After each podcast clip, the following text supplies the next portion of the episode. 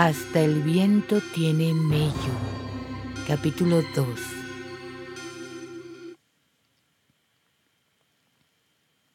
Hola amigas, amigos, bienvenidos a mi canal de YouTube y los que me escuchen en podcast.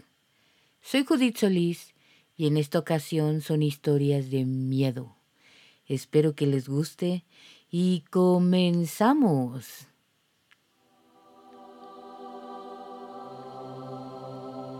Yo creo que han escuchado de las almas que se quedan en un lugar por un pendiente y van penando algunas veces por muchos, muchos años.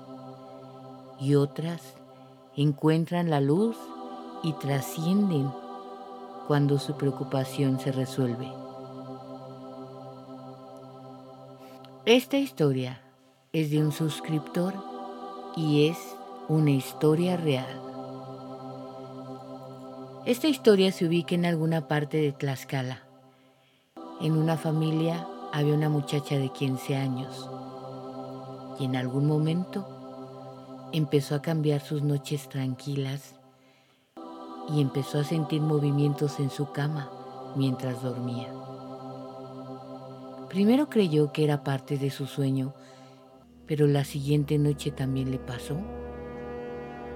Y así la siguiente noche. Esto le llegó a provocar mucho miedo y entonces ella decidió en la noche ir hacia el cuarto de sus padres y pedirles que la dejaran dormir con ellos porque tenía mucho miedo, porque alguien le movía la cama. Así que ella pasó varias noches en el cuarto de sus padres, por miedo, pero su padre, que era fiel creyente, habló con ella y le dijo que había algunas veces que las almas quieren comunicarse con los vivos para que los ayuden con algo. Así que le aconsejó que se armara de valor y que cuando le pasara le preguntara, ¿qué es lo que quiere? A la muchacha al principio le pareció algo muy descabellado. Con todo el miedo que tenía, ¿cómo le iba a preguntar a un fantasma qué era lo que quería? Le provocaba todavía mucho más miedo, pero también estaba la parte de que no la iba a dejar en paz. Así que tomó la decisión de preguntar. Se fue a su cuarto una noche y se dispuso a dormir. Así que ocurrió. Le volvieron a mover la cama. Y entonces la muchacha con mucho miedo le preguntó, ¿qué es lo que quieres? ¿Por qué me asustas? Y entonces ocurrió lo inimaginable. El fantasma le respondió. Y la muchacha, con mucho miedo, lo escuchó atenta. El fantasma le dijo que él vivía en esa casa hace muchos años atrás. Él había enterrado dinero en alguna parte de la casa mismo que le ubicó exactamente. Y le dijo, le pidió que escarbara y que sacara ese dinero. Pero el fantasma, el alma, tenía una condición para que se quedaran con ese dinero. Y la muchacha le preguntó que cuál era. El alma en pena le pidió que le mandara hacer una misa para que su alma pudiera descansar en paz. Así que al día siguiente, la joven le contó a sus padres todo lo que había platicado con el fantasma.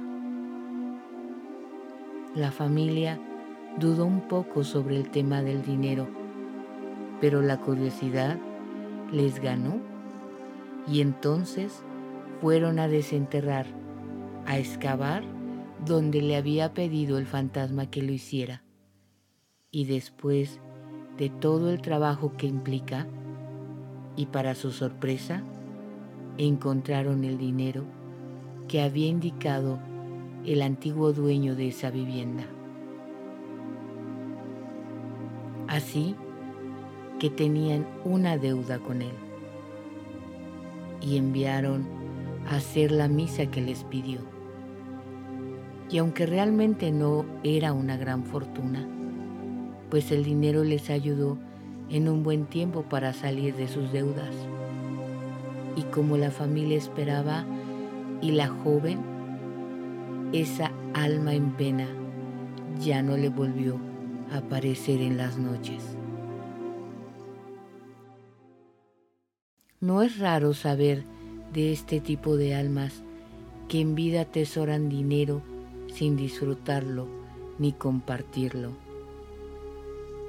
Y al morir tal vez razonen que no valió la pena y deciden separarse de ese apego a lo material y le otorguen una recompensa o un beneficio a una familia necesitada pero tengan cuidado con esas ofertas porque también se cuenta de espectros, de sombras que te dicen dónde encontrar fortunas, pero a cambio de sangre, pudiendo perder a un ser muy querido o a varios.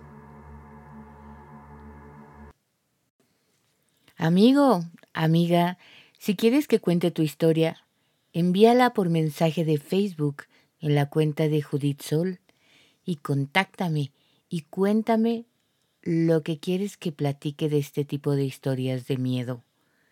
No olvides que me puedes encontrar en el canal de YouTube como Judith Solís o si prefieres, puedes escucharlo en podcast.